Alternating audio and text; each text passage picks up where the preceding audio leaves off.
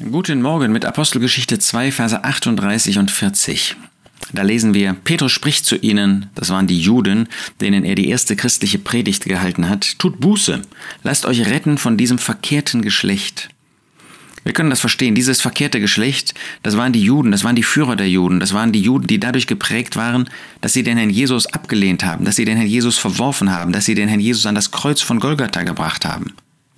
Und denen sagt er, tut Buße, es gab noch eine Möglichkeit, Buße zu tun und sich von diesem verkehrten Geschlecht, von diesen Juden, die immer noch gegen den Herrn Jesus standen, retten zu lassen. Aber dazu musste man Buße tun. Nun, wir sind heute wieder inmitten eines verkehrten Geschlechts.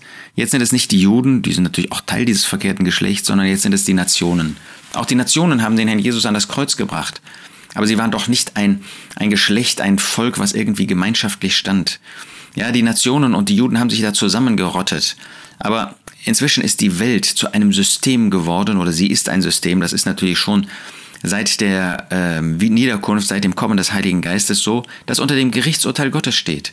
Was erwiesenermaßen gegen Christus steht und mit Christus nichts zu tun haben möchte. Und das ist das verkehrte Geschlecht, in dem wir heute uns befinden und aus diesem heraus gerettet zu werden. Das heißt nicht unter in dem Bereich zu stehen, wo Gott mit Gericht antworten muss, denn diese Welt steht unter dem Gerichtsurteil Gottes. Es ist nur noch nicht vollzogen, dieses Gericht, aber das Gericht steht fest, es ist sicher weil diese Welt Christus gekreuzigt hat, weil diese Welt auch heute noch Christus kreuzigt, der den Sohn Gottes mit Füßen tritt, indem sie ihn noch immer ablehnt. Das Beste, was man für ihn übrig hat, ist, dass er ein, ein ganz ordentlicher, ein, ein vorbildlicher Mensch gewesen ist. Aber als Retter, da will man ihn nicht haben, da müsste man ja anerkennen, dass man verloren ist.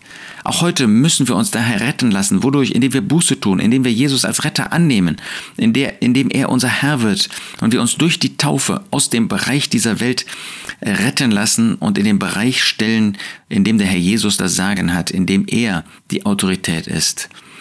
Ja, auch heute kann man wieder aufrufen, tut Buße, lasst euch retten von diesem verkehrten Geschlecht. Hast du diesen Weg schon beschritten? Hast du dich taufen lassen, dich auf die Seite des Herrn Jesus gestellt? Die Taufe führt natürlich nicht dazu, dass du in den Himmel kommst, aber die Taufe ist in äußerer Weise eine Rettung in den Bereich des Segens. Das wünsche ich dir, dass du dem Herrn Jesus wirklich treu nachkommst, äh, nachfolgst, dass du wirklich Buße getan hast und dich hast retten lassen von der bösen Umgebung, in der wir alle sind.